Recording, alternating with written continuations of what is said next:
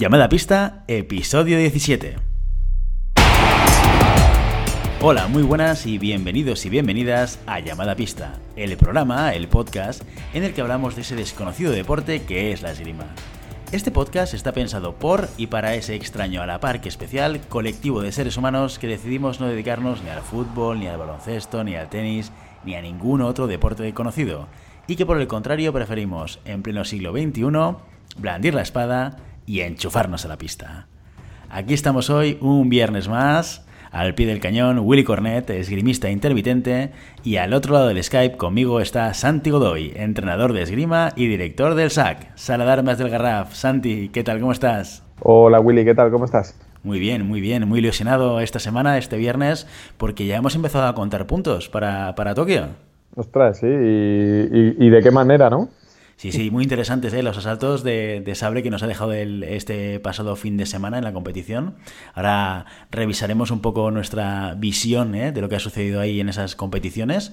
y, uh, y, bueno, hemos preparado un documento para hacer el seguimiento específico del ranking, así que vamos a ir siguiéndolo con detalle. Sí, a ver, ahora, ahora empieza lo. El, el, realmente ha empezado ya nuestro Road to Tokio, ¿no? Ahora empieza lo bueno.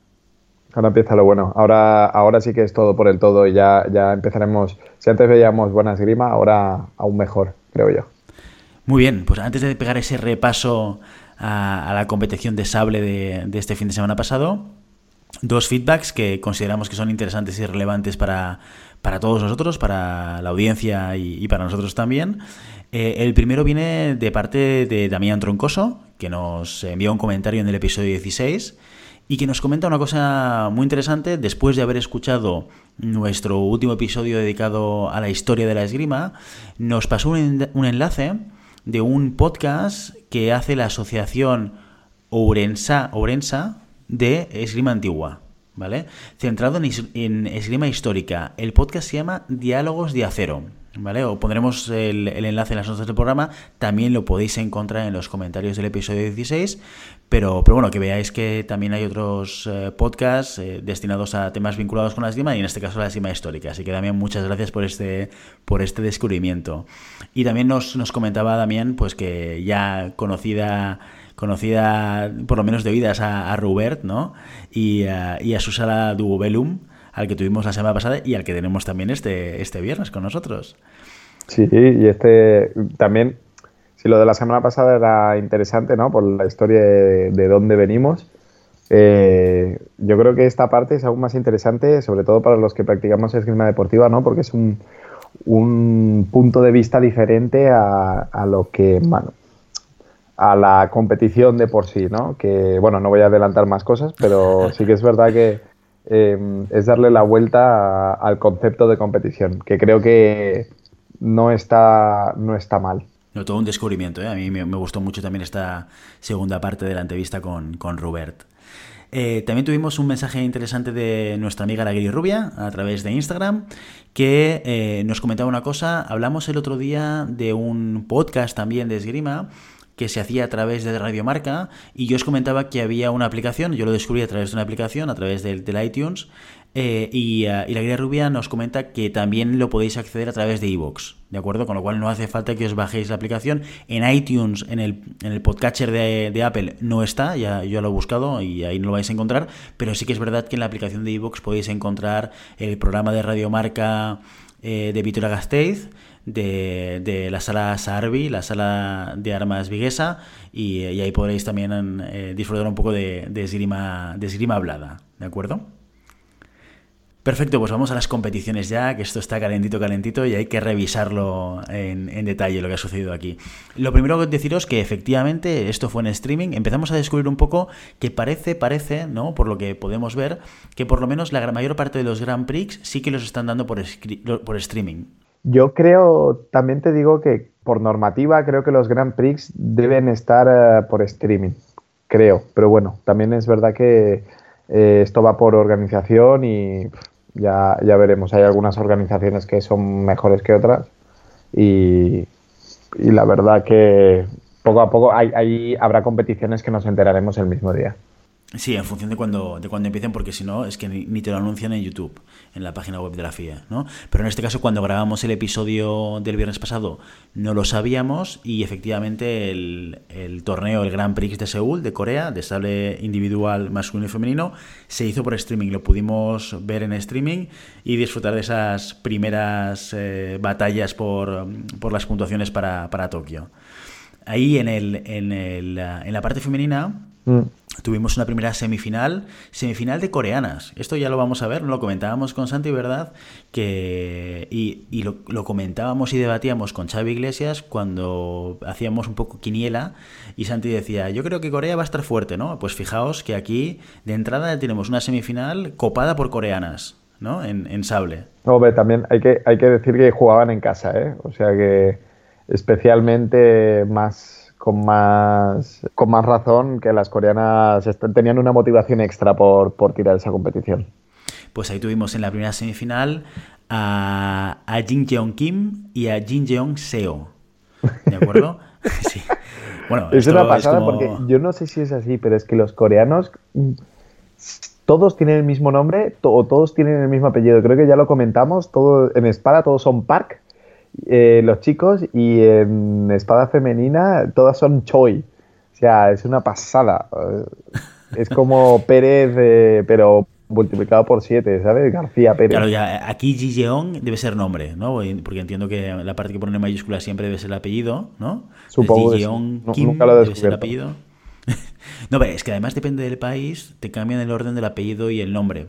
Mm. Hay países en los cuales los nombres cuando los escriben ponen por delante el apellido y por detrás el, nombre. O sea que a veces es un poco follón enterarse. Pero bueno, en este caso tuvimos a Kim contra Seo, ¿vale?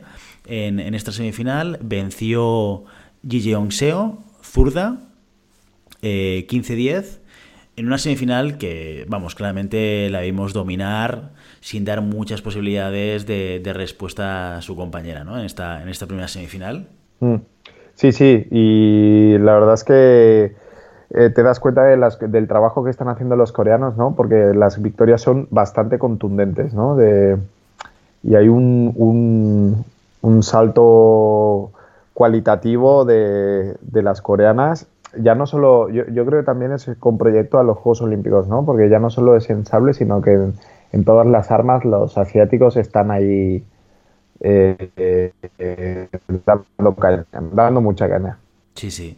Pues mira, en este caso he dicho que ganó Seo, pero ganó Kim, ¿eh? Me, he confundido de me he confundido de Fue Kim quien ganó esta semifinal. No es fácil, no es fácil esto. La segunda semifinal, pues mira, dos, dos nacionalidades eh, con historia esgrimística, evidentemente, como es Ucrania y Francia, se enfrentaron en esta semifinal Olga Carlán y Manon Brunet eh, Olga venciendo 15-12 esta semifinal, aunque sudando, sudando con, con atos de remontada de Manon Brunet, eh, que las llevó a ese 14-12 en la que Brunet estuvo apretando, ¿no? Todo, todo, decir que Olga Carlán es una persona histórica dentro de la esgrima, ¿eh? es una persona que a sus 28 años es la quinta del ranking de la FIA y bronce en Juegos Olímpicos de Londres y de Río. O sea, que es una persona que viene de haber ganado medallas. Sí, no, no, y ha sido campeona del, diría que ha sido campeona del mundo, ahora hablo de memoria, ¿eh? pero ha estado mucho tiempo en, el, en, el, en las primeras posiciones del ranking mundial, ¿eh? O sea, que es, es, una, es como hablar de Mabel Zagunis, o sea, es como dentro del sable femenino es uno de los grandes nombres históricos. Hmm.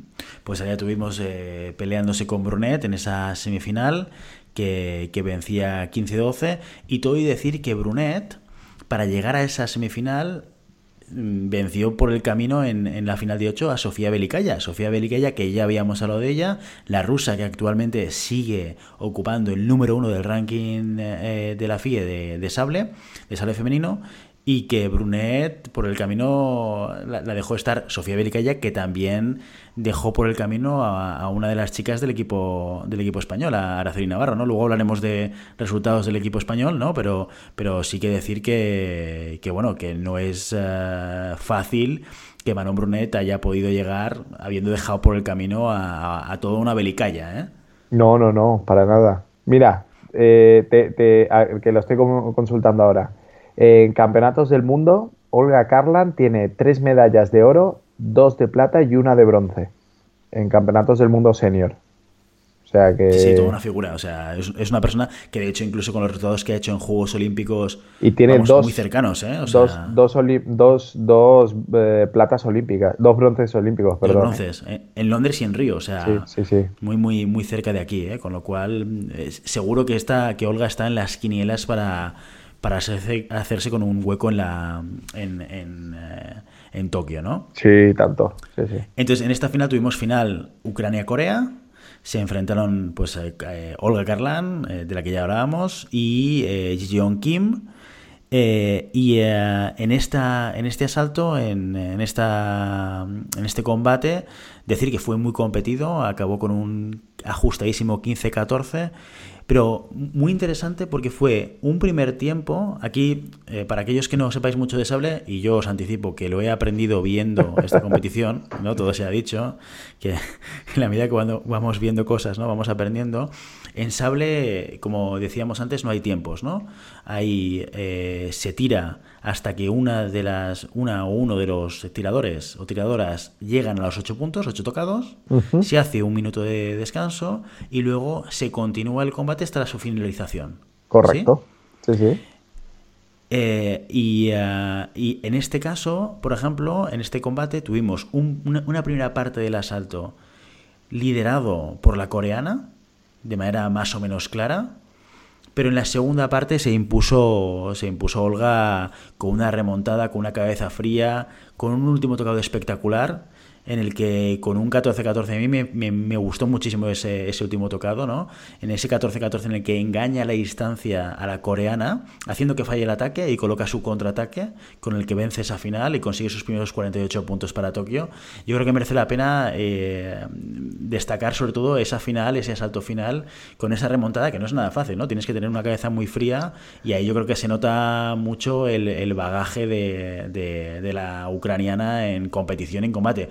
También decir que Kim Ji-young no es ninguna cualquiera, ¿eh? es una tiradora de 31 años, tercera del ranking de la FIE, o sea, estamos hablando de una persona que está muy arriba del ranking, y oro en Londres, o sea, que también tiene una, una medalla olímpica, ¿eh? o sea, un oro además, ¿eh? o sea, que, no, no es un asalto fácil. ¿eh? No, no, pero curiosamente, como aquí pone, ¿no? De 10 veces que se han enfrentado, las 10 veces ha ganado Olga Karlan. Ahí te das cuenta también de cuando le tienes cogido al tirador, por, por más top que sea o por, o por más eh, nivel que tenga, si le tienes tomada la medida, eh, también estos, estas remontadas o estos, eh, la, la, confianza que necesitas para poder ganar el asalto muchas veces te lo da el, la medida que tienes cogido del, del, rival, ¿no? Y bueno, los números hablan, ¿no? De 10 veces que haya ganado 10 la ucraniana a la coreana, pues dice mucho.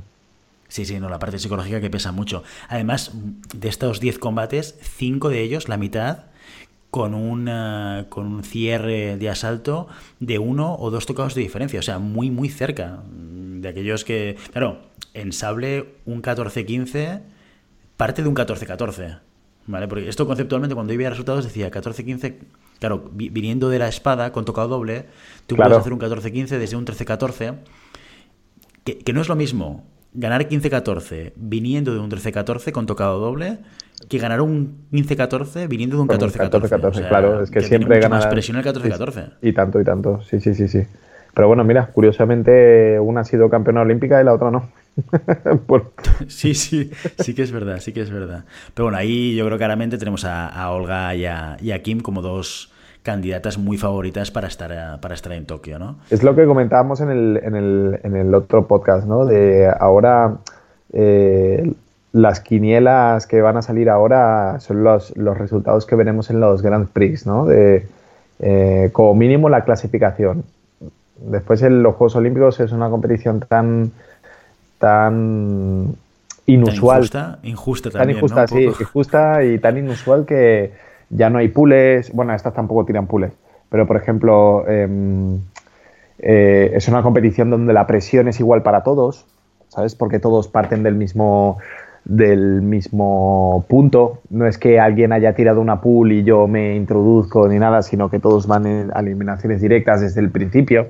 Entonces, bueno, es como yo creo que no puedes cerrar, puedes hacer quinielas y puedes hacer apuestas, pero no puedes cerrar 100% la competición de los Juegos Olímpicos porque es, es difícil mojarse. ¿eh?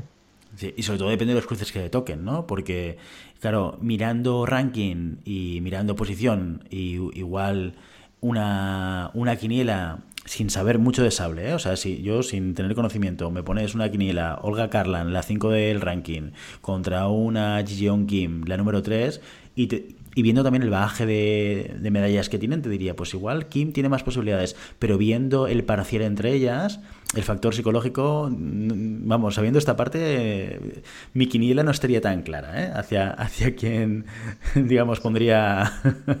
es toda una sorpresa. Mira, en espada masculina tenemos a Piasecki, que fue en subcampeón olímpico en Pekín, subcampeón olímpico, y nadie, o sea, el tío venía de clasificarse eh, in extremis y subcampeón olímpico. Nadie daba un duro por él, ni es, mira, es, es tener el día.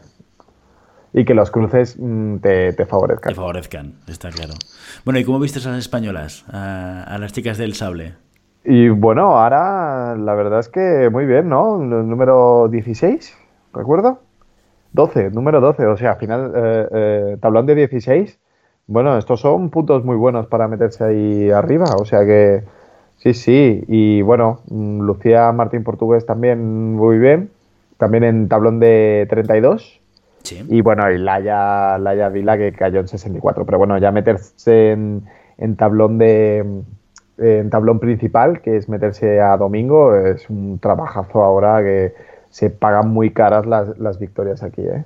Sí, además, ojo, el, el, contra quienes pinchan las españolas, porque Araceli Navarro en 16 pierde contra toda una Sofía Belicaya. Claro. La número uno del ranking, 15-12, ¿eh? Sí, sí, o sea, sí. que no es un asalto fácil. Y Laia Vila fue vencida por la francesa, que a su vez venció a Belicaya. O sea que eh, eh, Manon Brunet debía también tener un día un día estupendo, ¿eh? Sí, sí, sí, sí. No, no, no, no. La verdad es, bueno, es que ya te digo, ahora aquí el más tonto hace relojes, ¿no? Como aquel que dice. Sí, Entonces, sí.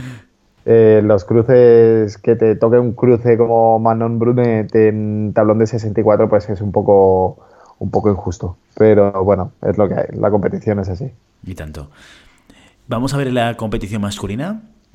Ahí tuvimos una primera semifinal con de nuevo coreanos. En este, en este caso se enfrentaba eh, Corea contra Alemania, representados por Sanguk O, al que hemos apodado. ¿Cómo lo hemos apodado, Santi? El Monte a, a Fuji. El Monte Fuji. si, ya, si ya Borel nos parecía grande, eh, Sanguk es enorme.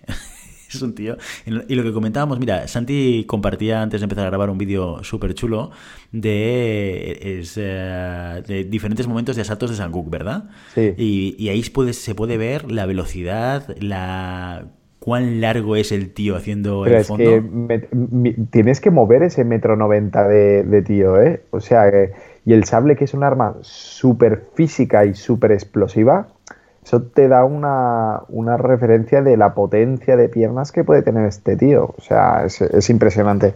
Físicamente es un portento. Sí, sí, sin duda. Pues mira, en esta semifinal se cruzó con el alemán eh, Max Hartung y, y, el pobre alemán que no levantó cabeza en todo el asalto. El, coreano le metió un 15-2, un 15-2, que esto es, esto es prácticamente no ver el asalto, ¿no? Y sí, sí, llegó a la final, pero vamos, eh, prácticamente sin, sin despeinarse el, coreano. En cambio, en la segunda semifinal hubo más, hubo más pelea. Ahí se cruzó nuestro amigo el guapo, Aaron Silashi, eh, el húngaro, y húngaro. se cruzaba con otro coreano, con, a ver si lo digo bien, Hung, Hung Wan Kim. Hung o sea que. Y, y, fijémonos que de ocho semifinalistas, masculino femenino, la mitad eran coreanos. Que lo que tú dices es cierto, que en parte juegan en casa, lo cual quiere decir que habían seguramente el volumen de coreanos participando en este Grand Prix era más Es el doble. Sí, ¿no? es el doble.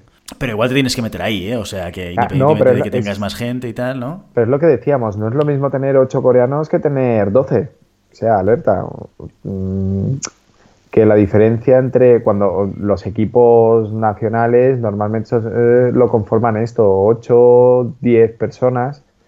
Eh, y no es lo mismo tener 10, 10 tiradores de Corea o 10 tiradores rusos o 10 tiradores húngaros que tener 4 o 8. O sea, que la, la calidad se nota. Sí, sí, sin duda. Pues aquí nuestro, nuestro amigo el guapo eh, salió vencedor de esta semifinal, ganó 15-13, aunque fue un asalto duro. Sí que es verdad que en, la, en el primer tiempo Aarón acabó venciendo 8-3, que teóricamente es una, un resultado como amplio ¿no? en, ese primer tiempo, pero el coreano le pegó dos empujes en la segunda parte, llegando a aumentar, digamos, a acercarse hasta el 14-13, ¿no? Ah, y, ver todo el esfuerzo que Silagi hizo en, el asalto para volver a ponerse por encima, para volver a sacarle eh, distancia de, asalto y ver cómo Kim le plantaba cara, ¿no? Y generaba dudas. Mira, el, no, es, no es raro ver estos, uh, estos uno, estos uh, resultados tan abultados que para nosotros, por ejemplo, que venimos de la espada, son como, ostras, que paliza Em, y no es raro ver estas remontadas. ¿Por qué? Porque el sable es un arma tan rápida que en un plis plus lo que nosotros tenemos para, eh, por ejemplo en la espada, nosotros el tiempo que tenemos para reflexionar entre tocado y tocado, ellos no lo tienen. Fíjate, eh, los, los tocados a lo sumo que son 3, 4, 5, 6 segundos como máximo por tocado. Entonces, sí, sí. Si, si, encadena, si en espada te encadenan tres, en sable te pueden encadenar seis, ¿sabes? Pero si tú encadenas seis, es probable que el otro también te pueda encadenar seis. Entonces tienes, son asaltos muy, muy, muy dinámicos en este sentido, muy rápidos y que te obligan a, que los, los bajones eh, tengan que recuperarse pronto porque es, a lo mejor cuando lo recuperas ya el asalto ha ¿sabes? Entonces sí que es un arma... Mm, rápida a nivel físico y rápida a nivel mental. Sí, sí. Y, eh, oye, ¿tú, Santi, sigues Juego de Tronos? Eh, estoy esperando que se acabe la última temporada para verla seguida. oye, dime una cosa, ¿a quién te recuerda Silagi de, de Juego de Tronos? Silagi... Uy, ¿a quién? No sé. Sobre todo, sobre todo en este Grand Prix, ¿eh? Jorah Mormont, tío. Ah, Ahora, cuando vuelvas a verlo, es, Jorah Mormont, tío. Sí, sí.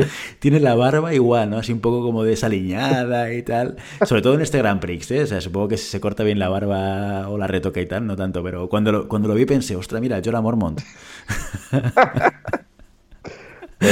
Sí, la verdad es que ahora que lo dices, yo hubiera, hubiera dicho al, al otro, ¿cómo es el...? Eh, uf, no me sale, da igual. Soy muy malo por los nombres. Bueno, si, luego se te, sale, lo, comentas. Vale. Pasamos a la final, final Corea-Hungría. Eh, una final súper interesante. Seguramente el asalto de los eh, seis que hemos comentado. Eh, y teniendo en cuenta que la final de las chicas también fue muy chula, esta final a mí me flipó muchísimo. Me flipó muchísimo. Sobre todo, mira, una cosa que tú decías ahora, que son asaltos muy rápidos, y es cierto. En la final hubo, mucho, hubo muchos tocados. Hubieron varios tocados de parada, ¿eh? De. Eh, ¿Cómo hacen esto de que levantan el sable y marcan línea arriba, ¿no?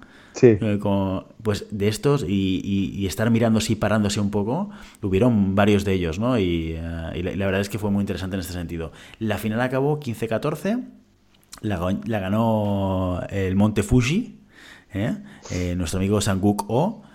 Y, y bueno, ese primer tiempo, fijémonos que lo cerraba Aaron en un 8-5 y en el segundo tiempo llegó el 11-11 y estuvieron peleados hasta el último tocado. Es que, mm. de hecho, Sanguk no estuvo por encima de Silagi hasta el último tocado, ¿no? Un tocado además muy, muy interesante, ¿no? no controvertido más que interesante, ¿no?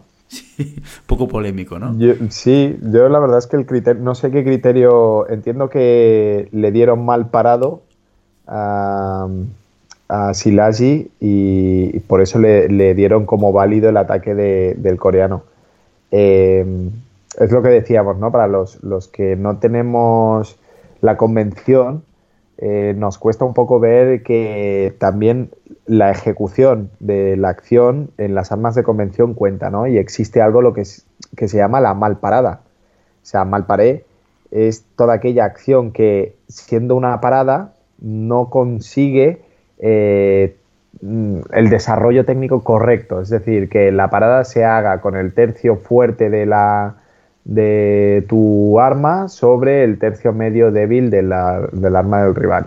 Entonces, bueno, supongo que el árbitro debió ver mal parado eh, y le dio el punto al otro, eh, le, concedió la prioridad al, tocado del coreano.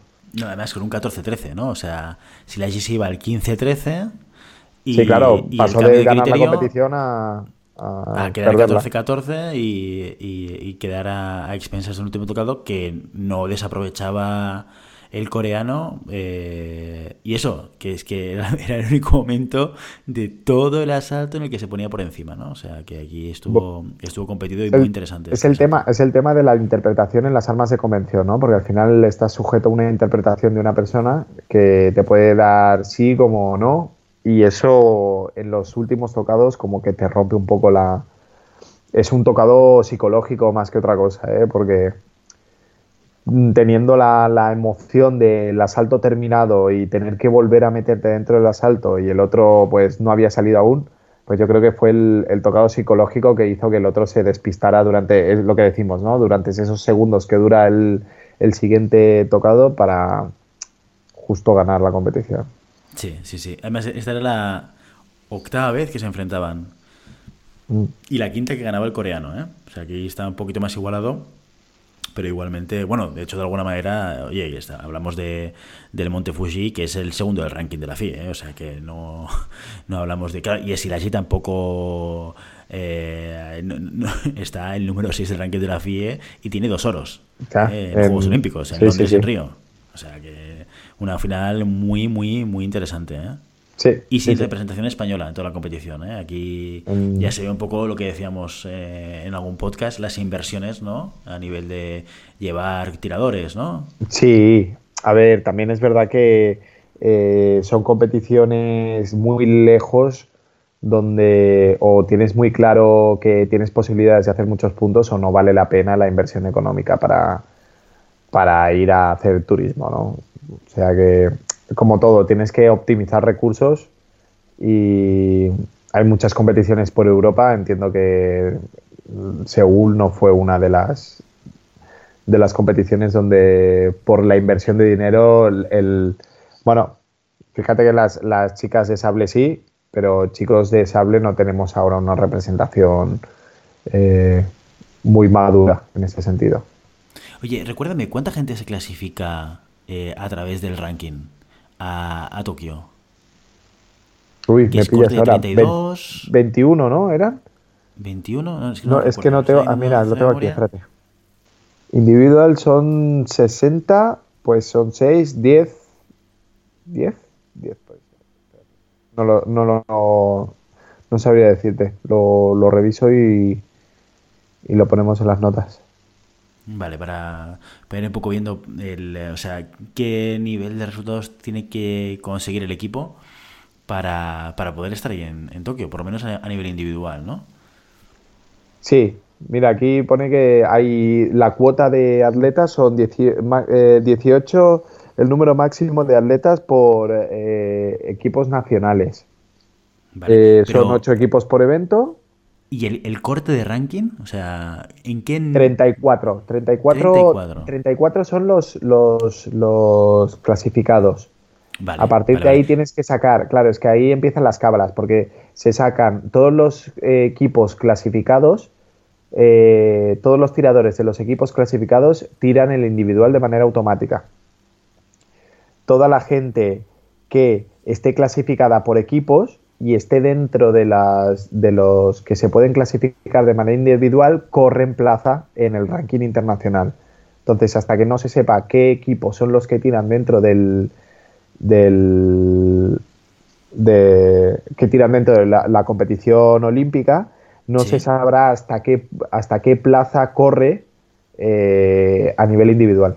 Vale, pero podríamos decir que como target tienes que estar entre los 34 primeros del ranking Sí. y luego el 35, el 36 y, y- y por debajo se pueden clasificar porque hay otros que se clasifican por otras vías. Correcto. Sería un poco el resumen, ¿no? Correcto. O sea que de, de alguna manera, yendo a una competición, tu objetivo es hacer 32. Sí. Si tú haces de manera continuada 32, al final no hace falta ninguna cábala ni, ningún, ni ninguna quiniela para entrar en, en, Correcto. en- en- en Tokio, ¿no? O sea, en este caso, de cuatro tiradoras, habrían dos que a día de hoy estarían clasificadas. A día de hoy, que es primera competición, que es muy pronto, todo lo que queramos, pero hombre, esto es un buen inicio. Esto es un buen inicio. Es un buen inicio. Sí. Ahora ahí hay que seguir con el con el, el- el trabajo, porque piensa que cada vez que va pasando el tiempo, la competición se vuelve más cruenta, ¿no? Los, los puntos se pelean más, eh, la presión por eh, clasificarte o estoy clasificado y no perder la clasificación, bueno, entran en juego factores psicológicos que te influyen en, en la hora de desarrollar el- la competición. Sin duda, sin duda. Bueno, Santi, ¿qué te parece si pasamos al, al tema del, del día? Vamos a ello. ¿eh? Vamos a, a poneros ahora la continuación de la entrevista que le hicimos a, a Robert Tusac, esta vez centrada, centrada en, como comentábamos al principio, en la aplicación de la historia de la esgrima en la actualidad, lo que se llama ahora la esgrima histórica, ¿no? Recuperar eh, la, la actividad esgrimística de- del pasado y traerla y, y hacerla realidad y practicarla a día de hoy. Bueno, sin más dilación, os paso con Robert. Audio dentro. Tenemos un salto histórico, Sí. ¿no? O sea, nos, nos saltamos toda la parte de la evaluación deportiva, que es, que es un tema muy interesante que hemos comentado antes, porque de alguna manera tú eh, me explicabas antes de empezar a grabar que la esgrima ha tenido diferentes evoluciones, además tiene mucho sentido como lo explicas, ¿no? Evoluciones que tienen que ver con el, con, con el contexto histórico y que ha cambiado tanto el concepto de la esgrima como la práctica de la esgrima, ¿no? Y Totalmente. a día de hoy, o sea, yo, por ejemplo, eh, o Santi, o mucha gente que hemos entrevistado en el podcast, viene de lo que es la esgrima más deportiva, pero justamente eh, ahora hemos tenido la posibilidad de recuperar parte de la esencia de la esgrima, que es el origen de lo que hacemos nosotros en, en una pista de esgrima enchufados, ¿no? Eh, explícanos, a día de hoy, la, la asociación en la que tú estás, o, o todo el movimiento de esgrima histórica, ¿qué es lo que recuperáis y cómo lo practicáis? Nosotros recuperamos, eh, bueno, sobre todo lo primero, recuperar los tratados, o sea, el documento, tratado de, de- de esgrima histórica, de, de maestros de verdad de la época que escribieron cómo, cómo se usaban es- eh, esas armas en, en ese contexto, en esa época. Y lo, lo entendemos, lo ponemos en práctica y lo divulgamos. Eso es nuestra tarea, es, es esto, recuperar, eh, poner en práctica, divulgar. Esa es nuestra tarea. Lo que pasa es que al, al- al- ponerlo en práctica y divulgar, claro, eh, tú cuando lees algo es muy difícil de entender. Hasta que no lo practicas, no vas... Ah, creo que quiere decir esto. Desgraciadamente no había YouTube en la época. Y, y claro, los, los documentos aparte están en poesía, están en, en, en- en- en germánico antiguo. O sea, que deben ser interpretados de alguna Ah, manera, ¿no? tienen interpretados, interpretación, ¿no? Sí, porque aparte son frases como y tú por la derecha vendrás y yo te golpearé y nunca más eh, te levantarás. Y dices, ah, guay. o sea, que, que es complicado. Y ver los dibujos, entonces, claro, tienes que ir poniendo en práctica eh, aquello hasta que eso tiene sentido. Cuando, cuando estamos en ese punto, entonces es cuando lo empezamos a divulgar. ¿sí? Nosotros estamos ya, pues que hay una serie de armas que las tenemos muy controladas y las estamos eh, divulgando. Siempre y cuando entendiendo cuál es el concepto y cuál, de, de- de ese arma, su mecánica y su contexto. Me refiero, una ropera, una ropera tardía, me refiero a que es finita, eh, no tiene sentido buscar un gran golpe al hombro con una ropera, porque si solo que llevo ropa, no, no, eso no, no- va a generar herida, o como mucho va a generar una herida muy pequeña, que en un asalto, en un combate, eso no me va a interrumpir al rival. Lo que tiene sentido es o ese golpe se lo dé en la cara, entonces sí que va a sangrar mucho, o incluso lo voy a herir gravemente, eh, o lo estoco. En cambio, una estocada, una ropera de esa época, sea donde sea, va a penetrar, pero como la mantequilla. ¿sí? De, de ahí, es que además tiene mucha relación con la esgrima deportiva, de ahí que la espada deportiva valga el tocado en todos lados. Porque un- una estocada eh, en cualquier lado del cuerpo, con una ropera de la época afilada, te penetraba. Te penetraba hasta. te penetraba. Em, lo digo porque hay, hay relación. Pues nosotros lo que hacemos es esto, ¿no? Em, vemos eh, cada arma cómo se usaba, lo ponemos en contexto y, lo aplicamos y lo practicamos. De hecho, si tú ves un combate. Eh, entre dos personas de hoy, ¿no? de nuestra asociación, pues incluso se puede parecer a un deporte, se puede parecer un deporte. Lo que pasa es que siempre hay ese trasfondo de, de decir, vale, están haciendo esas acciones y no otras, porque esas acciones en el contexto original tendrían éxito y sobre todo, lo más importante de la esgrima histórica es que nosotros no buscamos ganar un combate, buscamos no perder. Me refiero a buscamos la no herida. Y después, si puedo, te daré. Porque en la época no había medicina, no, ¿sí? no, no hay, hay, una serie de cosas que, que, que, a mí no me compensa jamás que me estoquen el hombro izquierdo a cambio de estocarte en el corazón, porque a lo mejor muero. Ah. Sí, porque a lo mejor, no hoy, pero mañana o pasado mañana muero.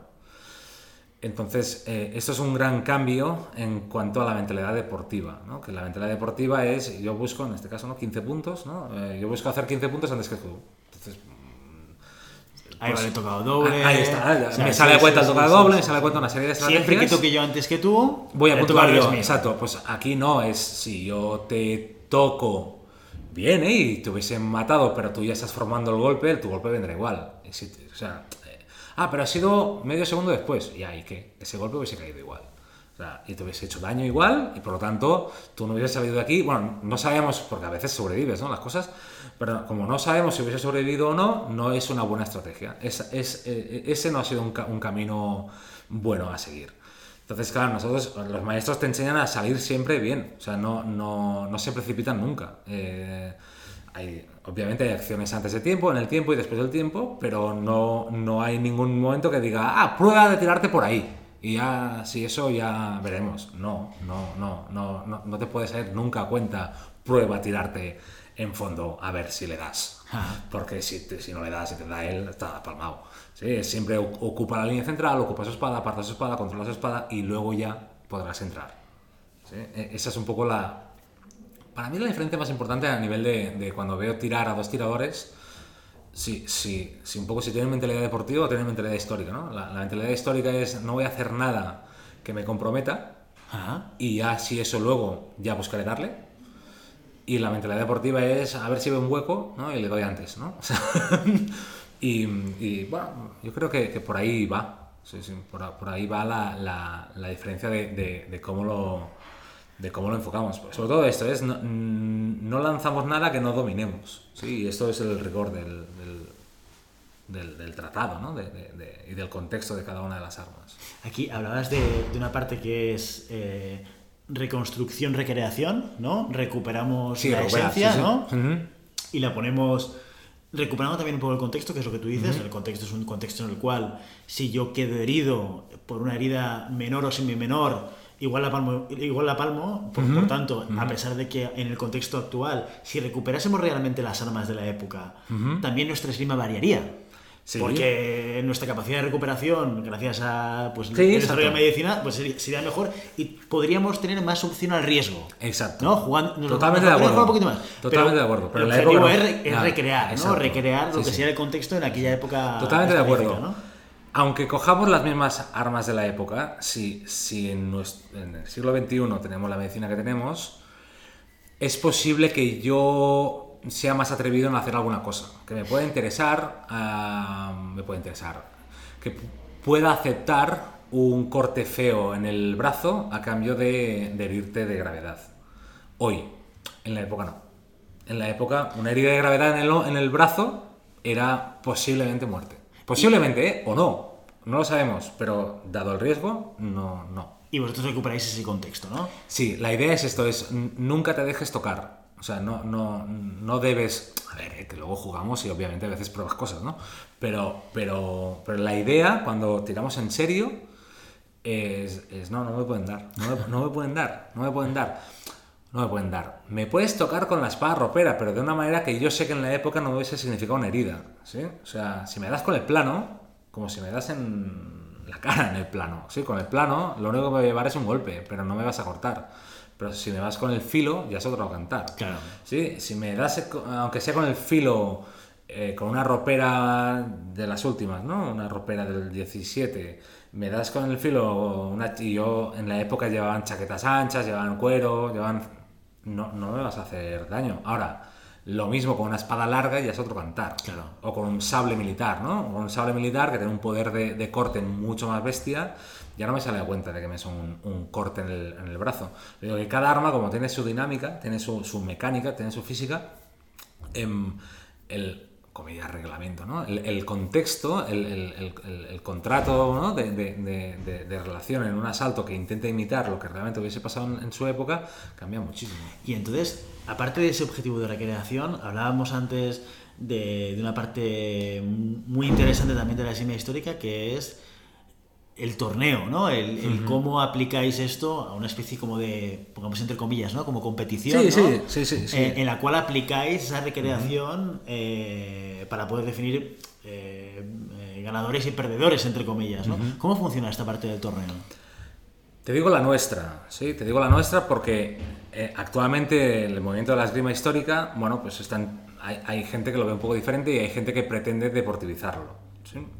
Nosotros nos gusta el torneo, eh, o sea, nos gusta esta, pongo comillas, competición, siempre que sea pedagógica y que instruya y que enseñe qué hubiese pasado en ese contexto. ¿De acuerdo? Entonces, eh, el primer marco nuestro es no olvidar el contexto. Eh, entonces, nosotros lo que hacemos es interpretar qué hubiese pasado. Y para eso el, el árbitro eh, tiene que ser alguien con bastante nivel y, y lo que pretende el árbitro es, es formar a los tiradores e incluso a los, a los espectadores. Porque cuando hay espectadores muchas veces, bueno, cuando, cuando hacemos una pool, ¿no? Porque hay que ir rápido, ¿no? Pero ya en los cuartos, etcétera, sí que se detiene el combate y se habla al público. Se dice, el tirador A ha hecho tal acción que hubiese significado una herida leve o nada de herida. En cambio, el tirador B ha hecho esto otro que hubiese significado una estocada en el pecho y eso es una herida muy fea. Por lo tanto, gana tal, tal tirador. ¿sí? Porque el público ha visto que ha pasado algo. ¿sí? Y dices, ¿qué ha pasado ahí? Pues es posible que, que de un solo tocado ya se acabe el combate. Claro, porque no hay luces, no hay nada. No, no, no, no hay luces, no hay nada. Entonces, De hecho, hay, muchos combates que acaban en los dos eliminados. Un do- o sea, minuto cero del combate. Empezad, ambos se tiran a fondo y ambos se tocan, se detiene el combate, habéis perdido los dos. ¿De acuerdo? That's all. El, eh, ¿Todos utilizan la misma arma? O sea, ¿es torneo de espada larga? Sí, torneo en, en los torneos, ojo, eh, a veces hacemos experimentos de, de- de- de ar- combinar, de ¿no? armas no, no, no, no, no- no simétricas. En los torneos generalmente, hay algún experimento de torneo que no se ha hecho así, pero generalmente se hace con, con armas, con un, es un duelo simétrico. Históricamente, eh, en los tratados sí que explica situaciones no simétricas. O sea, a nivel de, de exploración sí que se hacen cosas no simétricas. Eh, De hecho, el último vídeo, últimamente los sábados estamos jugando en, en Instagram, en Duobellum, de- el Duobellum. eh, estamos sábado de asaltos, ¿no? Y colgamos imágenes de un asalto, así rápido en el Stories, ¿no? Ah. El último, el, el- el- el- o el penúltimo, es de, de un duelo asimétrico. Es ropera contra ropera y daga. Eso es algo que, que en los tratados existe. O sea, es un- algo que te podía pasar. O sea, tú te podías ir a enfrentar con alguien y que ese alguien también llevas una daga. Ah. O sea, eso históricamente ha pasado. Entonces nosotros eso también lo hacemos. Generalmente en torneo no. En torneo sol- solemos, sol- solemos hacer cosas simétricas. Y entonces en torneo, esto, para que yo me haga la imagen, el, el asalto es 360 grados, o sea, yo Sí. no puedo- o sea, esto es recreación real, o sea, Sí, sí, sí. aquí no hay pista, aquí no hay pista, hay- no hay pista, no hay pista, no hay pista. Y, ah, y quien gana y quien pierde es interpretación de quién muere y quién sobrevive, sería un poco... Sí, exactamente, eh, exactamente. Y si ambos mueren, ambos mueren, ambos pierden. Hemos tenido torneos desiertos, ¿eh? O sea, esto ha pasado, que en la final se han matado los dos. Pues bueno, pues no ha ganado nadie. Em, sí, nosotros definimos eh, el quién pierde, o sea, lo que acaba un de eso no es el que gana, sino el que, el que muere. O sea, pueden morir los dos. Es una situación...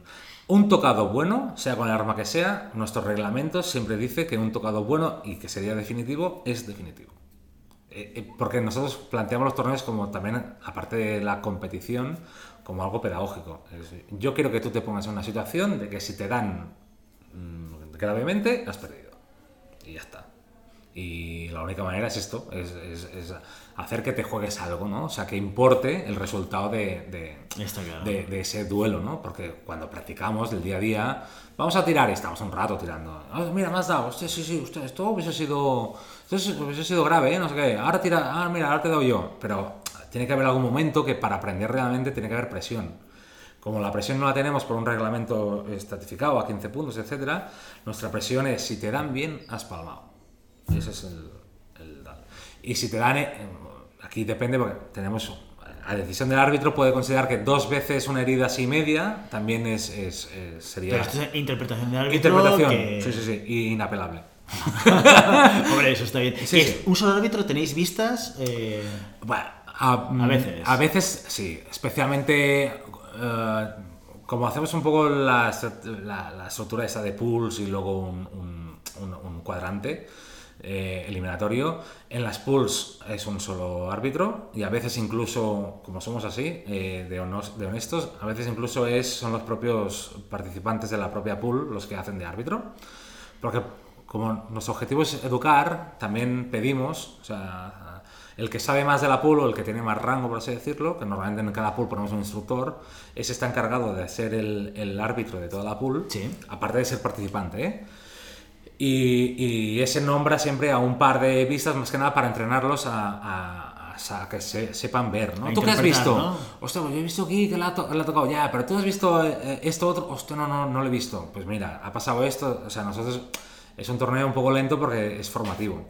Pero sí que en la parte eliminatoria, la parte del final, sí que ponemos vistas. Y de hecho, alguna vez incluso en algún torneo internacional que hemos organizado, porque hemos organizado algún internacional, en la parte eliminatoria, como éramos muchos, hemos puesto hasta, no sé, tres o cuatro vistas. Creo que había un, un árbitro principal y tres vistas seguro.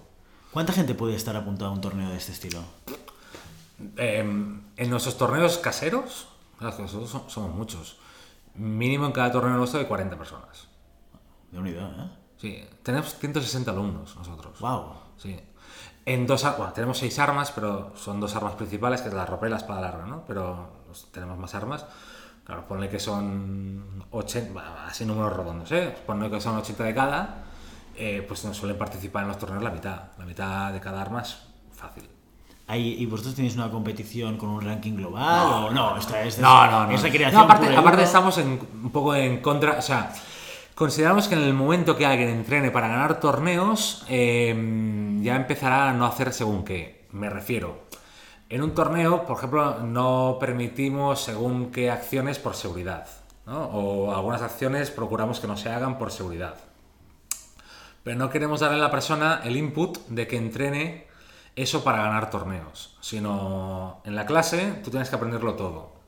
Y el torneo tiene que ser una anécdota, donde te diga, ah, ahora te quito esta acción para no hacerle daño de verdad. ¿eh? Pero, por ejemplo, la conclusión, que es el desarme, Sí. o, o incluso la inmovilización, en espada larga incluso hay derribos, hay acciones que te llevan al suelo, etcétera. Esto en una clase se hace. Esto en un combate amistoso, entre comillas, se hace. En un torneo se hace, pero hasta un punto. Se considera que no, no queremos que, que llegues a derribarlo al suelo, porque en un torneo, como todo es más intenso, si se busca el derribo puede, puede haber ahí un peligro, porque hay un arma por en medio, bueno, hay dos armas por en medio, etcétera, y no buscamos un, un derribo. Claro, si alguien se empieza a entrenar para, para ganar torneos, se empezará a despreocupar de que lo tiren al suelo. Y eso no lo vamos a permitir, porque tú tienes que estar preocupado que no te tiran al suelo. O sea, tu, tu- tu entrenamiento, entre comillas, ¿no? O sea, el caballero del 15 Ajá. se preocupaba de que no tirasen al suelo. No decía, ah, no, yo como sé que no me van a tirar al suelo, pues bueno. si no, serán situaciones extrañas como, sí, por ponerte el ejemplo de, de- de deportiva, ¿no? Eh, florete no se puede dar en la cara. Sí. ¿no? Lo que no puede ser es que no cubras la cara. O sea, nosotros, o sea, en deportiva se entiende perfectamente, no me pueden dar en la cara, por tanto no tengo que cubrir la cara. Pero si nosotros llevásemos a alguna decisión parecida, lo que no permitiríamos es que alguien entrene sin protegerse la cara. Ah, no, pero si esto luego en los torneos no vale. Y dices, ya, pero históricamente, eh, de hecho es, el blanco, es un blanco. Claro, claro. ¿Sabes por qué no se puede dar en la cara? ¿Por qué? En Florete. Porque cuando se instauraron las salas de armas, donde cuando ya estaba prohibido el, el- el duelo y tal, Sí. en el 19, los señores para practicar, como o no tenían caretas o no las querían usar, eh, consideraba, o sea, decían, vale, vamos a practicar, pero de, de aquí para abajo, de- Ah. del pecho para abajo. Entonces so- solo practicaban a tirar al pecho.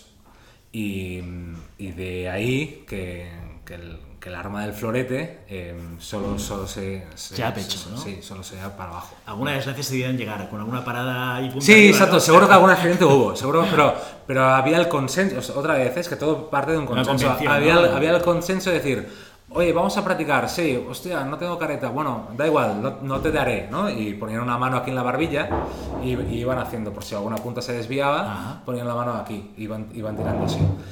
Em, eso deriva a que ese arma, cuando se, se, se- se reglamenta y se vuelve competitiva, pues se excluyan eh, unas partes de, de- de tocado. Pues esto es lo que nosotros intentamos evitar, ¿no? Que, que- que- que el alumno no, no se entrene para ganar torneos, sino que entrene para aprender esgrima histórica y que el torneo inten- intente reflejar lo máximo posible de eso con seguridad. Y las únicas decisiones que tomamos son por seguridad, ¿sí? para que no se haga daño a nadie. Una, una pregunta de curiosidad. ¿Habéis tenido algún tirador de esgrima deportiva que haya pasado a esgrima histórica? Sí, muchos. ¿Y, eh, y cuál ha sido la, la, la implementación? Es decir, alguien que viene de deportiva, seguramente con unos conceptos y con una manera de hacer que debe ser como muy arraigado, ¿no? Y, y que de repente se encuentra con un contexto diferente. ¿Qué, qué- qué suele pasar en, ese, en esa evolución? Es un caso típico, ¿eh? tiene una evolución muy, muy particular. Algunos se adaptan bien, no todos, ¿eh? Algunos Imagino. se- sí, sí. Eh, el choque cultural es brutal y se nota, aunque lo entienda, y realmente sé que lo ha entendido, cuando empieza a hacer asaltos se le nota y le sale el chip competitivo. ¿sí? Busca, ve un agujero y se tira. Es, así.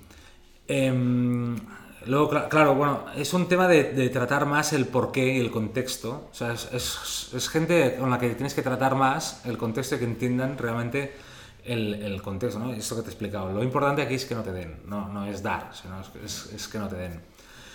Hay cositas que ya son interesantes, por ejemplo, el concepto este primero a la mano, luego al cuerpo. Es- Esto ya lo llevan. eh, a la que se acostumbran al peso del arma son muy rápidos de mano, o sea, esto también es una evolución muy, muy rápida en, en- en esto.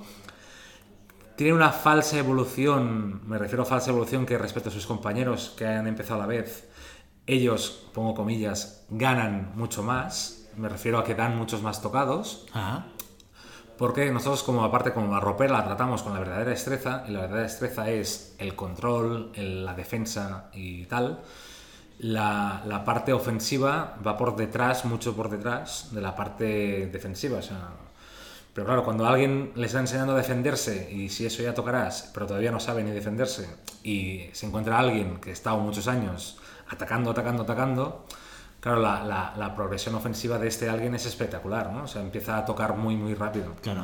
Em, y eso, eso es un problema, ¿eh? porque le lleva una falsa sensación de que está aprendiendo más rápido cuando no lo está haciendo. O sea, es lo- yo siempre les digo lo mismo. Es, vale, caretas fuera, bueno, no lo hacemos, ¿eh? pero es caretas fuera, armas afiladas. Vamos ahí. Y, ostras. Ah, Cambia totalmente, claro. Sí, sí, sí, sí. De hecho, a veces nosotros tenemos alguna arma afilada que alguna vez traemos a la sala para que la gente la vea. A tres metros de distancia, apuntas a alguien con una ropera o una espada larga afilada y le cambia la cara. A tres metros de distancia, ¿eh? A todo el mundo le cambia la cara. O sea, todo el mundo hace, ah, se tira para atrás. Cuando ve una espada afilada, todo el mundo se tira para atrás. Y es interesante, ¿eh? porque eh, ref- intentar reflejar ese miedo natural que hay ante un arma afilada es algo que obviamente en la práctica no podemos hacer, mm, ¿no? Pero de- le explicamos a todo el mundo, tú tienes que pensar que tienes un arma afilada delante. Y ya verás cómo ese fondo o esa flecha no me la haces.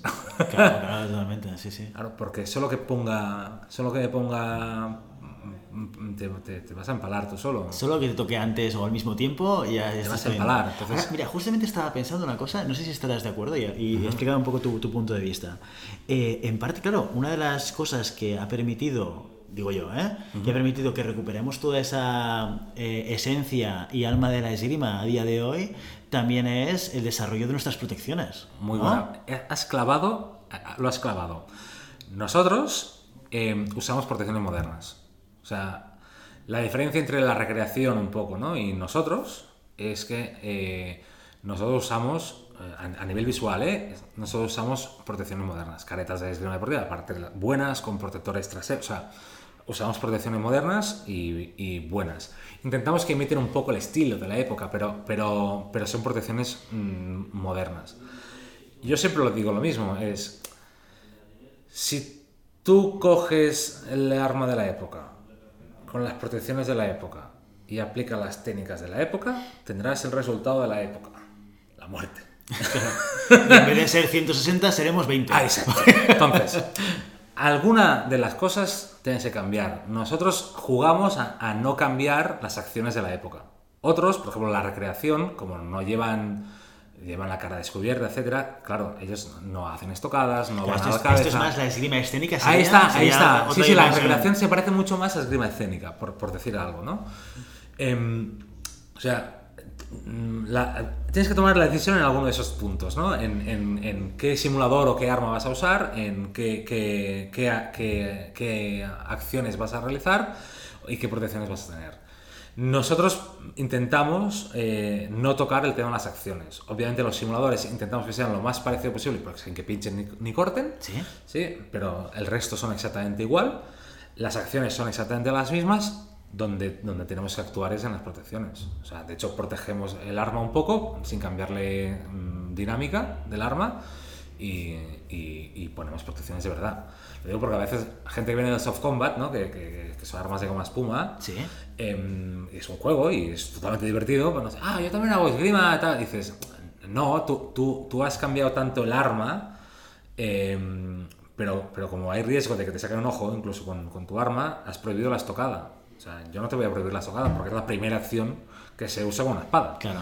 Eh, entonces, como yo no puedo cambiar, bueno, yo, yo- o sea, como la esgrima histórica lo que pretende es hacer las mismas acciones, lo que tengo que invertir es en protección, para que no pase nada. Porque Está lo que no puede pasar es algo. Claro. Oye, Robert, y, y ya para ir acabando, explícanos, alguien que quiera practicar o que quiera descubrir esta dimensión de la esgrima, ¿cómo lo puede hacer? ¿Cómo lo puede hacer? Bueno, nosotros, bueno, claro, yo te digo, eh, en, en Cataluña hay varios sitios donde se hace. Eh, claro, yo apuesto por, por la filosofía de, nuestro, de, de nuestra asociación, que es la Asociación Catalana de Esgrima Antiga, y funcionamos a través de una web, que es la, la web de las salas, que es eh, duobellum, duobellum.com. Duo de dos, bellum de guerra, guerra entre dos, duobellum.com. Allí está la dirección de nuestras salas, de momento dos, una en Barcelona y una en Girona. Em, y y se- bueno, hay la opción de una clase gratuita, etc. O sea, nosotros tenemos todo el material. O sea, puedes venir a nuestra sala mientras vengas con chándal, ya, ya está. Te dejamos careta, te dejamos protecciones, te dejamos la espada. O sea, todo. Se puede empezar con, con cero, con cero inversión, porque creemos, bueno, nuestro objetivo es divulgar, el primero de todos es, es divulgar y creemos que vale la pena probarlo. Entonces ya es, no, ven, pruébalo, sin gastarte nada. ¿Te ha gustado? Venga, haz una iniciación, pero también sin gastarte nada de material. Y si te gusta y te gusta, ya, ya irás comprando cosas. ¿Contacto con otras asociaciones? Porque comentabas tú- que habíais organizado un torneo internacional. Sí, hay mucho movimiento. Nosotros tenemos mucha relación tanto a nivel nacional como internacional. O sea, nos invitan constantemente a dar clases. De hecho, en septiembre me voy a Bilbao a dar una clase. Eh, Uriol, bueno, que es el maestro de nuestra sala, se va, se va constantemente por, por- Él se va mucho por Europa. Em, ah, no te sé decir, pero cada mes seguro que es que aparte ahora cada vez el movimiento es más vivo y cada vez hay más eventos, ¿no? Y, y entonces, bueno, pues hay mucha... es- en Europa hay... En Europa Central hay mucho movimiento de la gente va a todo porque se mueve mucho el tren allí funciona muy bien, aquí no funciona tan bien. Ajá. Pero sí que nosotros solemos ir a varios eventos. Solemos ir a Italia, solemos ir a Viena, solemos ir a. ¿Qué más? Solemos ir a Hamburg. Bueno, a varios sitios solemos ir bastante. a- Cada año hacemos varias salidas. Y, y nacionales también. Nosotros, por ejemplo, con Madrid, ten- bueno, de hecho, somos hermanos. ¿no? La Asociación Española, la Asociación Española de Esgrima Antigua, la Asociación Catalana de Esgrima Antigua. na- Nacimos como, como un poco paraguas suyo, ahora casi estamos como al lado pero vamos constantemente de- a Madrid, a Toledo. O sea, en, en España hay bastante movimiento. En España muy centrado en la destreza, también es verdad. Pero, pero también hay, hay, hay- bueno, sí, tenemos mucha relación con, con muchas salas. De hecho es algo muy chulo, ¿eh? que nació, el movimiento este de la esgrima histórica nació no sé de qué año, ¿eh? pero tiene como, los últimos 15 han sido muy buenos, pues debió aparecer o, o resurgir hace unos 20 y, y la verdad es que los últimos 15 han sido muy potentes y te ech- echas la mirada para atrás y ves la gente que éramos hace 10 años y la gente que hay hoy y, y es chulo, esto la verdad. No, sí. No, y a nivel internacional, o sea, ves que cada vez hay más movimiento. Ahora a mí no me gusta mucho porque lo van a deportivizar seguro, pero en Minsk, en los Juegos de Verano de Minsk, eh, va a haber una demostración de esgrima histórica. Ya le han quitado lo histórico, ¿eh? han puesto artes marciales europeas, porque, bueno, pues porque creo que va a estar un poco deportivizado, pero bueno, está, sí, está, está resurgiendo. bueno, esto genera visibilidad, genera también que eh, haya más gente que pueda estar interesada y que pueda ir un poco a la esgrima histórica. Pero está bien que hayan quitado la palabra histórica del concepto. ¿eh? Es, eh, sí, es una declaración de intenciones muy clara. ¿no? Yo, fue el sábado pasado que, que, lo vi porque hubo, hubo un poco de, de run run ¿no? con el tema de ostras, ver lo que hacéis, porque, bueno, pues hay que tener un poco de, de mimo, ¿no? Con el concepto histórico, que no pasa nada, que, si, que, que, que, la conclusión es lógica, ¿no? Que todos queremos ganar, ¿no? Pero creo que es muy interesante que, sí, sí, que ah, lo, vi el otro día y dije, mira, le han quitado la H.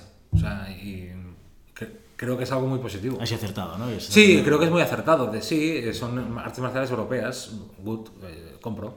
Sí, eh, ojo, eh, con inspiración histórica, sí. Lo que pasa es que, eh, lo que te decíamos antes, ¿no? Que en el momento que estás reglamentando, estás alterando la, la, la, práctica, ¿no? Yo siempre lo digo, el taekwondo, practico taekwondo. El taekwondo pretende ser un arte marcial, defensa personal, etcétera, etcétera. Pero está tan normativizado que no puedes golpear de cintura para abajo, que con los puños no puedes dar en la cabeza, tal, que un combate de taekwondo de competición nos parece una lucha. O sea, son dos tíos o dos tías gestionando a ver quién puntúa más, pero no, no, no es una pelea. No requiere una pelea real. Exacto, no, no, no, me, no me que, puede ser bueno, ¿eh? pero no me, no me transmite eso que se están pegando, ¿no? Así como otras artes marciales, ¿no? Un karate, ¿no? un karate Kushinkai, dices, todos se están pegando aquí, ¿no? Y aún así hay reglamento, ¿eh? O un MMA, ¿no? Un, artes marciales mixtas que casi no hay reglamento y dices, wow. Aquí Esto sí que, es una pelea, ¿no? Eh, pero claro, cuanta más reglamento hay, más, más cambia todo. Está claro. Está claro. Oye, Robert, muchísimas gracias por venir hoy a la pista a explicarnos sobre, sobre diseño histórica. A mí solamente me toca decirte que me apetece ir un día a verlo, ¿eh? A verlo y a experimentarlo, ¿eh? eh sí, estás invitadísimo. Sí, sí, estás invitadísimo. Pues un día lo montamos, Robert. Perfecto. Robert, muchísimas gracias por todo. A vosotros. Muy bien, Santi. Bueno, ¿qué te ha parecido esta segunda parte de la entrevista con Robert? Pues yo creo que casi más interesante que la primera en el sentido de la, la, esgrima deportiva, ¿no? Porque creo que eh, lo, un poco lo comentamos cuando hablábamos de la esgrima de ocio, ¿no? Que es eh, quitarle esta componente de victoria-derrota y ellos simplemente lo que hacen es, en vez de darle una... Eh, un cariz ¿no? de, ocio y de diversión, le dan un cariz de, rigurosidad histórica. ¿no? Y creo que eh, es interesante porque en el momento que tú quitas el, victoria-derrota, empiezas a disfrutar mucho más de la actividad. ¿no? Y creo que es, es necesario a veces obviar este elemento para poder disfrutar o de la esgrima deportiva o de, en este caso, la rigurosidad histórica de la esgrima histórica. Además que, bueno, ya lo comentamos, de, una cosa es la recreación, otra cosa es la esgrima histórica, otra cosa es la interpretación que se le puede hacer eh, de aquella época, ¿no? comenta lo de los tocados, em, lo de los tocados mortales, ¿no? En esa época un tocado en el hombro podía ser mortal, ¿no? Y no, no vale todo. Entonces yo creo que mm, ya solo por el hecho de intentar encontrar algo más allá del ganar o perder, vale muchísimo la pena lo que están haciendo. Bueno, ahí eh, cerramos la entrevista y tenemos una invitación, ¿eh, Santi? Sí, sí, sí. Yo recojo el guante en ese sentido. ¿eh? a Duo con Rubert. Oye, Rubert, si escuchas este episodio, que lo sepas que Santi y yo vamos a, organizar una visita a Duo para, para practicar y, también enseñarle a la gente un poco, quizás con imágenes, con vídeos que colgaremos por redes y que la gente pueda ver un poco lo que hemos explicado sobre esa práctica de la esgrima histórica, que lo puedan ver. Hombre, y a, y a mí, que ya sabéis que soy un, un, un poco friki, me hace especial ilusión eh, utilizar la espada larga, que no el mandoble, que ya nos ha quedado claro que el mandoble no existe. ¿eh? todavía engañado, ¿eh? Esto todavía engañado, pero Bueno, y lo del espadín y la espada ropera, ¿no? Es que hay muchas cositas estas que, bueno, mm, te vas dando cuenta que todo lo, la, la, gran mayoría de cosas que nosotros oímos es de casi leyenda urbana, ¿no? Es lo que dice él. Es que alguien ha comentado un día esto y, y es el juego del, del, teléfono, ¿no? Al final es esto, después es lo otro y al final es todo lo contrario. Totalmente, Entonces, sí, es verdad. Bueno, mira, te vas dando cuenta de que hay que ser un poco más riguroso en este sentido, porque es nuestro deporte. Es que parece mentira que un día lo comentamos con el, el nivel de normativa, ¿no? Que es creo que somos de los pocos deportes que los practicantes no conocen la normativa y que teniendo una historia tan rica y tan, y tan longeva como la que tenemos, la mayoría de practicantes no la conocen tampoco. Es verdad, es verdad. Bueno, eso, el placer que tenemos nosotros de poder invitar a gente de, de ese calibre, ¿no? De ese, de ese sí. nivel y de ese conocimiento que nos permite aprender a todos, ¿no? Y tanto. O sea que... Muy bien, muy bien. Oye, pues mira, antes de acabar, eh, hablemos de próximas competiciones. Este espacio dedicado a la gris rubia, ¿no? que, no, nos, no, lo promociona, pero como nos invitó ella que lo, que lo hiciésemos, y además es verdad, es muy interesante que podamos recordaros qué es lo que va a pasar este fin de semana. Eh, para que lo anotéis, este fin de semana viene cargadito, viene cargadito. ¿eh? Tenemos eh, competición de florete, eh, florete femenino, individual y por equipos en, dónde? en Tauber. En Tauber, Tauber Bischofheim. Te lo dijo muy bien Xavi el otro día, ¿eh? Yo Tauber, no me atrevo. Tauber, okay. en Alemania. Este es Copa del Mundo, sí. ¿eh? Y como decíamos antes, no sabemos si se va a hacer en streaming o no. Esto hasta last minute no, no, no lo sabremos. Ah, En estos momentos, que es el jueves por la noche cuando estamos grabando, todavía no, no se sabe, ¿no? Hay que estar atentos para ver, para ver si realmente se, se retransmite en streaming o no. En paralelo tendremos a los chicos de florete masculino ahí eh, seguiremos eh, con especial atención a nuestro, a nuestro chico español ¿eh? en la competición. En Rusia, en la Copa del Mundo de Rusia, que también es este en fin San de semana, Petersburgo. en San Petersburgo. Preciosa ciudad, ¿eh? San Petersburgo. Mira, es una ciudad que me gustaría ver.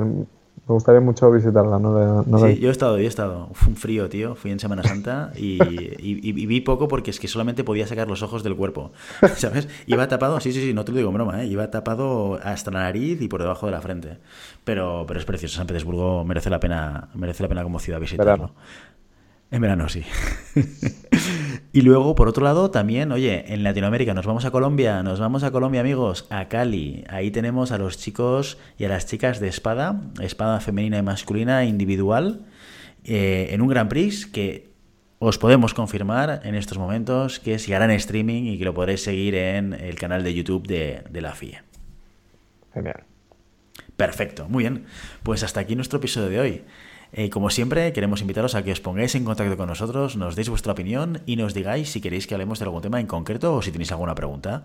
Lo podéis hacer todo a través de las redes sociales o de la página web llamada pista.com barra contacto.